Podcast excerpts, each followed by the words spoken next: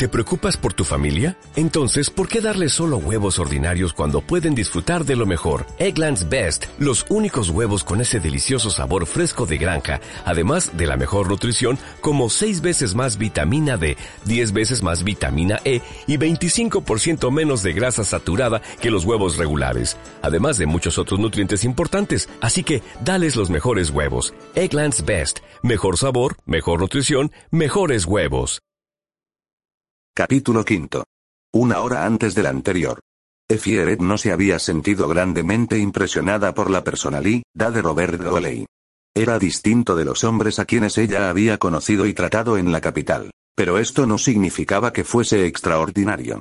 ¿Qué te ha parecido Doley? preguntó el señor Eret a su hija. Una mezcla de hombre de la ciudad y de hombre de las praderas, contestó la muchacha. Por lo menos, de lo que yo imagino que es un hombre de las praderas. Puede que no sean como yo me los figuro. Doley tiene algo de hombre rudo, barnizado de hombre civilizado, dijo Eret. Su salvajismo ha sido rebajado un poco por el tiempo pasado en la ciudad. Es un sinvergüenza, capaz de vender a su mejor amigo por un puñado de dólares. Efi arqueó las cejas. ¿Qué quieres decir? preguntó. Eret se había sentado en un sillón y contemplaba las nubes de humo que des, de su cigarro ascendían hacia la lámpara de petróleo que ya iluminaba la habitación que lo malo del que tiene que tratar con esos tipos es que nunca se puede fiar de ellos.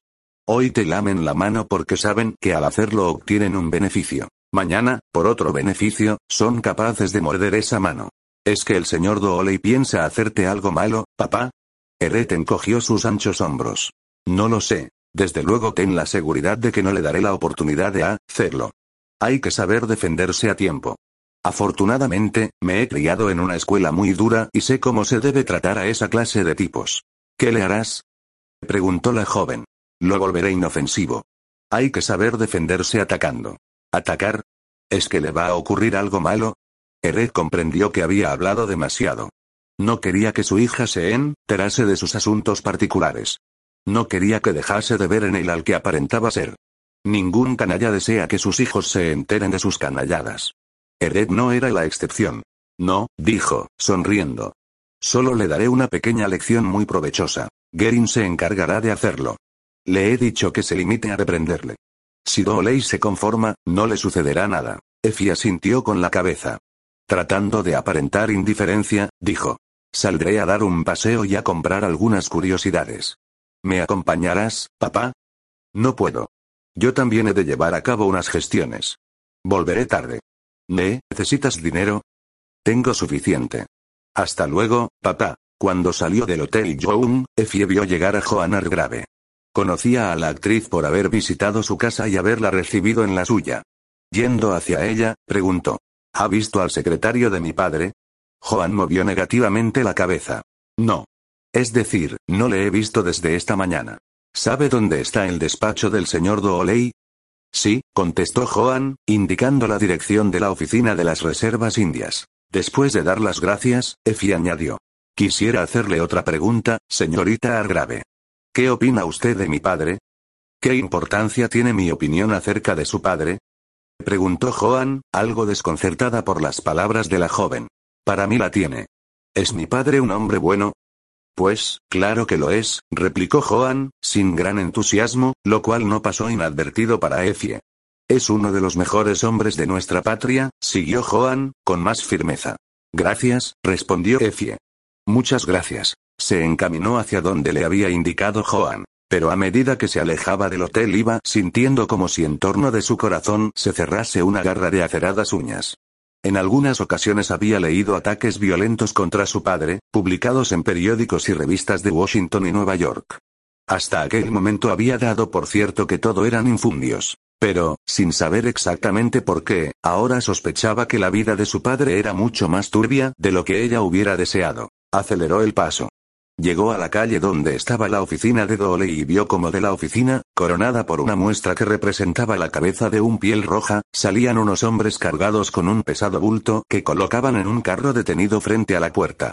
Entre aquellos hombres vio a Daniel Gerin, el secretario de su padre. Effie se detuvo un instante. ¿No estaría cometiendo una insensatez? ¿Por qué dejarse dominar por unas locas sospechas sin fundamento alguno? Pero, carecían, realmente, de fundamento, ¿Qué hacía el secretario de Eret en aquel lugar, con aquellos hombres, sacando aquel cajón o paquete? Y parecían tener todos mucha prisa. La hija de Jebedia Eret echó a correr para interrogar a Gerin. Pero este, que no parecía haberla visto, acababa de subir al coche y, junto con los demás, alejóse en el vehículo, arrastrado por dos caballos. Era tanto el peso que arrastraban, y tan malo el camino, que su paso tenía que ser forzosamente lento. Effie pudo llegar a la oficina de Dooley y entrando en ella precipitóse hacia el despacho particular del inspector de las reservas indias. A tiempo, y lanzando un grito de terror, Effie se detuvo cuando ya iba a tropezar con el cadáver de Dooley. Era una muchacha valiente y supo contener su miedo. Pudo dominar sus ansias de escapar de allí sin mirar nada más. Luego se arrodilló junto al cadáver y lo examinó un momento. Era el mismo hombre con quien ella había hablado un par de horas antes. Su rostro era ahora mucho menos agradable. El terror a la muerte se reflejaba en cada uno de los rasgos de sus facciones. La mirada de Effie buscó el revólver de Doley. Lo encontró en la funda. A pesar de que Doley había tenido tiempo de saber que le iban a matar, no pudo empuñar su revólver para defenderse. ¿Por qué? Asesinato. La palabra danzó ante sus ojos como escrita con grandes y sangrientas letras. Resonó en su cerebro como gritada por inmensas bocas. Martilleó sus sienes como si la esculpieran con grandes picos. Y entre cada una de sus letras, entre cada sílaba, entre cada perfil, surgía, diabólicamente, el nombre de su padre. Jebedia Eret tenía mucho que ver en la muerte de Doley. Era como si su propia mano lo hubiese matado. Aunque Mate, realmente no lo hubiera hecho, era tan culpable como Gerin. Porque éste nunca hacía nada en contra de las órdenes de Jebedia Eret. Effie sintió frío en el alma. ¿Cómo podía ser que su padre? Una profunda explosión conmovió la casa. Effie tambaleóse y cayó sobre el cuerpo de Doley, empujada por la sofocante onda de la explosión. Cuando pudo incorporarse vio avanzar hacia ella un río de fuego. El olor a petróleo inflamado se hizo insoportable. La casa, en gran parte de madera, ardía ya por sus cuatro costados, y solo las ventanas del despacho quedaban libres de llamas. Effie, recobrando su presencia de ánimo, corrió hacia una de aquellas ventanas y, cegada por el negro humo, tropezó violentamente con los barrotes de hierro que la protegían. Un alarido de terror brotó de sus labios al comprender que la huida por allí era tan imposible como si la hubiese intentado a través del mar de llamas que había invadido la parte delantera de la oficina. Aquellas llamas estaban ya prendiendo en las ropas del muerto. Cuando Effie volvió de nuevo la cabeza hacia la ventana viose frente a un hombre que desde el otro lado de los barrotes le decía algo, indicándole por señas que se apartase. Tambaleándose, sofocada por la humareda, Effie obedeció. Al momento comenzaron a sonar recios y rápidos golpes contra los barrotes. Aquel hombre atacaba la ventana con un pesado martillo de herrero. Los trozos de adobe saltaban bajo los impactos, y cuando ya las llamas alargaban sus ansiosas y ardientes lenguas hacia Effie, la reja se hundió y los brazos del desconocido sostuvieron a la joven, sacándola de aquel infierno y llevándola hacia uno de los abrevaderos de los caballos. Después de tanto calor, la frialdad del agua fue como una caricia para su ardoroso rostro. ¿Quién es usted? preguntó Effie a su salvador. Me llamo Antonio Páez. Pasaba por delante de la casa cuando estalló la lámpara de petróleo y comenzó el fuego. ¿Estalló una lámpara? Preguntó Effie. Creo que sí. En realidad ignoro lo que ha ocurrido, excepto que se produjo un terrible incendio. Oí sus gritos y corrí a buscar un martillo para ver si podía salvarla. Me alegro de haberlo conseguido. Si me dice dónde vive, la acompañaré. Varias personas, entre ellas el herrero que había prestado a Paz el martillo, acercáronse preguntando qué había ocurrido. Alguien dijo. Doley no pudo escapar. Se ha quemado vivo. Effie quiso explicar que Doley ya estaba muerto cuando estalló el incendio. Pero se contuvo a tiempo. No podía denunciar a su padre. No podía decir la verdad. Que primero habían asesinado a Doley y luego le habían prendido fuego a la casa para borrar toda huella de crimen. Y no lo podía decir porque el culpable de todo era Evet, que había estado a punto de ser trágicamente castigado. Su crimen casi había alcanzado a su propia hija.